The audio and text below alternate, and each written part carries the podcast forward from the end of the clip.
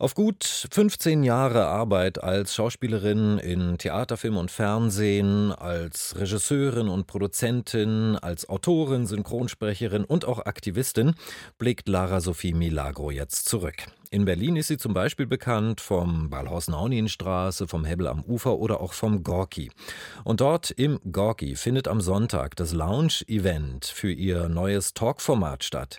Decolonized Glamour Talk heißt es, also entkolonialisierter Glamour Talk. Ich habe vorhin mit Lara Sophie Milagro gesprochen und sie zuerst gefragt, worum es da geht in dieser Talkreihe.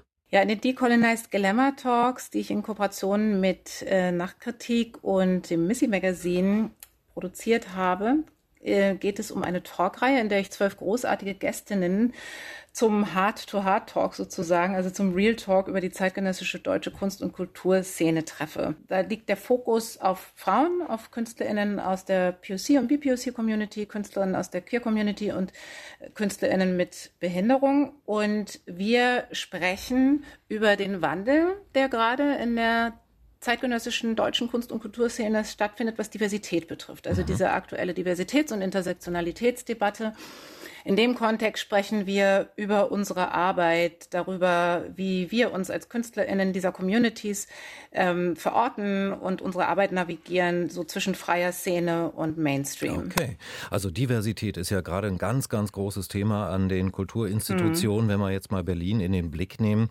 wird Diversität da dennoch nicht ausreichend bedacht oder unzureichend, also vielleicht auch auf eine falsche Art und Weise? Oder was ist die Fragestellung? Naja, also wie wir eben schon ähm, gesagt haben, es ändert sich gerade vieles in Deutschland, was Diversität betrifft. Ähm, die jetzt, ich kann vor allen Dingen von meinem Bereich sprechen, Schauspiel, Film, Fernsehen, Theater. Ähm, es wird diverser besetzt, aber auch in den Geschichten, die erzählt werden und in den Figuren, die im Theater oder im Film und im Fernsehen vorkommen. Und das ist erstmal sehr schön. Also das ist äh, noch, also ganz, ganz anders als noch vor fünf, zehn Jahren. Das merke ich auch so an den Rollenangeboten, die ich heute bekomme. Ich spiele heute Mütter von Teenagern. Eine meiner letzten Rolle war eine Lehrerin, eine Schauspielerin tatsächlich, Kommissarin. Und vor fünf bis zehn Jahren habe ich vor allen Dingen Rollen angeboten bekommen, die schwarze Stereotype waren. Also Kleinkriminelle, äh, Bardame, äh, Flüchtende. Tatsächlich. Ähm, und ja, ja, natürlich. Oh je. ja. Und das ging nicht nur mir so, sondern auch äh, vielen anderen KollegInnen aus der POC und BPOC Community, wobei ich immer sagen möchte, es ist gar nichts dagegen zu sagen, diese Rollen zu spielen. Bloß wenn man zu 99 Prozent dafür angefragt wird, dann fragt man sich natürlich, ähm, ob den Leuten nicht noch irgendwas anderes zu BPOC bzw. POC-SchauspielerInnen einfällt. Naja, und die und Frage das ist ändert ja sich gerade. Ah ja, okay. Die Frage ja. ist ja auch, was für Figuren sind das und was dürfen die erleben? In welcher Art von Handlungen werden sie gestellt? Das ist ja immer der Punkt. Ne?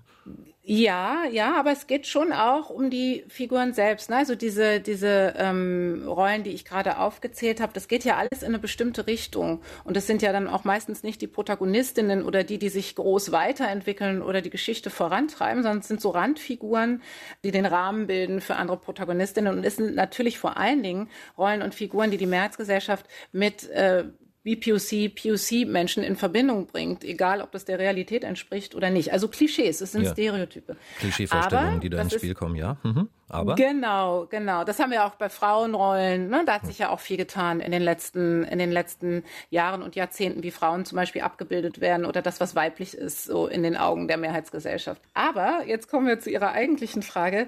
Ähm, was mir eben aufgefallen ist und auch vielen Kolleginnen und Kollegen, ähm, ist, dass die Debatte über diese diverser werdende Kunst- und Kulturszene, die beginnt halt immer noch oft bei minus 100. Ganz kurz, was meinen ja. Sie mit minus 100? Also was ist, was genau, ist das, Problem an das, dieser Art und Weise, wie über Diversität gesprochen wird oder wie Diversität auch in den Theaterhäusern, um mal bei dem Beispiel zu bleiben, angewandt wird? Also wie darüber debattiert wird in der Öffentlichkeit, äh, in der Kunst- und Kulturszene selbst auch, ist eben oft so, dass einem dann als Vertreterin einer dieser Communities, also ich sage jetzt mal mir als schwarzer Schauspielerin, dann die Frage gestellt wird, naja, wie ist denn das aber? Kann denn eine Maria Stewart schwarz besetzt sein? Sein oder mit einer asiatisch gelesenen Schauspielerin besetzt sein? Ist das nicht Geschichtsverfälschen? Oder ist es nicht auch diskriminierend, wenn jetzt ein Schauspieler ohne Behinderung keine Figur mehr mit Behinderung spielen darf? Ne? Da geht es ja auch nie darum, dass man das nicht mehr darf. Also es gibt ja kein Gesetz dagegen, sondern ob man das will. Das ist so die Frage. Oder welche Perspektive, an welcher Perspektive man interessiert ist. Oder brauchen wir denn wirklich eine Quote? Das ist ein Dauerbrenner.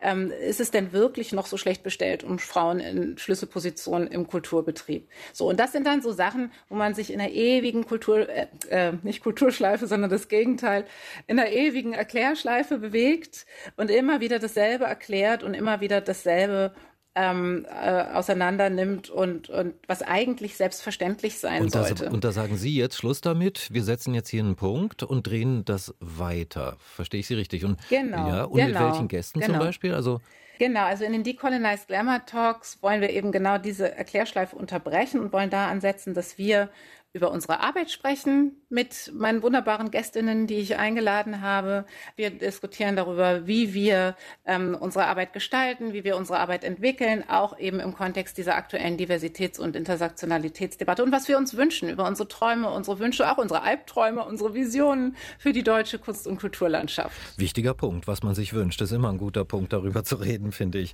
Also in der, ja. äh, also wenn wir mal über die queere Perspektive sprechen, ne, da hat sich ja, das haben Sie vorhin auch schon gesagt, hat sich ja sehr, sehr viel getan. Ne? Also queere Personen mhm. und Figuren kommen ja in sehr vielen Filmen und Serien vor, wenn auch manchmal wieder nur als Nebenfiguren und dann noch mit schlimmem Schicksal, aber egal, sie sind sichtbarer mhm. geworden als früher. Ähm, haben Sie die Hoffnung, dass sich das auch, sagen wir mal jetzt, bei afrodeutschen Geschichten, um bei dem Komplex zu bleiben, bei afrodeutschen Geschichten ähnlich entwickeln wird in Zukunft? Ja, also wie gesagt, ähm, es ist ja auch schon so. Ähm, Aber noch nicht ausreichend, finde ich. Ich finde noch nicht noch nicht ausreichend. Das stimmt, aber darum habe ich auch die Hoffnung, weil ich ja hm. schon sehe, dass es die Anfänge gibt.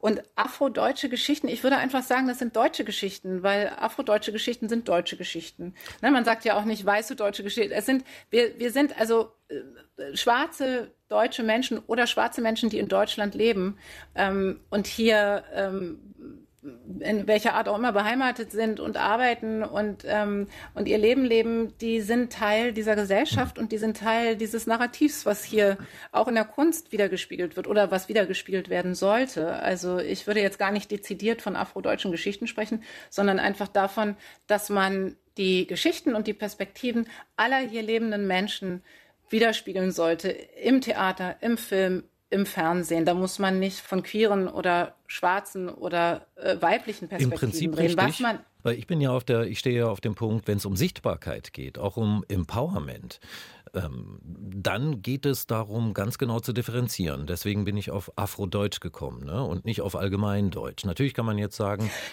ja?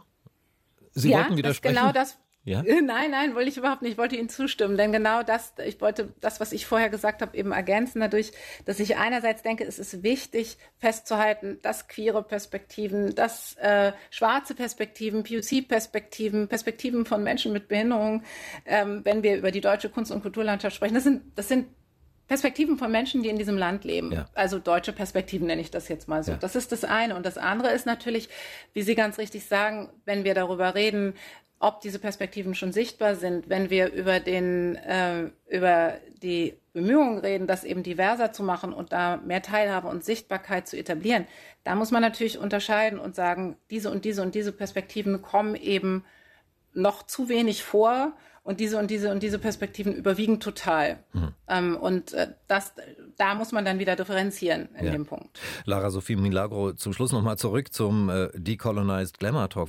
Wie wird der denn veröffentlicht? Wir haben die zwölf Talks mit den zwölf Gästinnen im letzten Sommer gedreht, also filmisch aufgenommen und die werden jetzt ab 9. Februar, also nächsten Donnerstag, über die Online-Kanäle von Nachkritik Plus und vom Missy Magazine und unserem eigenen YouTube-Kanal, die Colonized Glamour Talks YouTube-Kanal, zu sehen sein und veröffentlicht. Und dann ab dem 9. Februar wöchentlich. Einmal pro Woche. Einmal pro Woche, genau. Okay. Eine Frage habe ich zum Schluss noch. Äh, wie kommt der Glamour ins Spiel?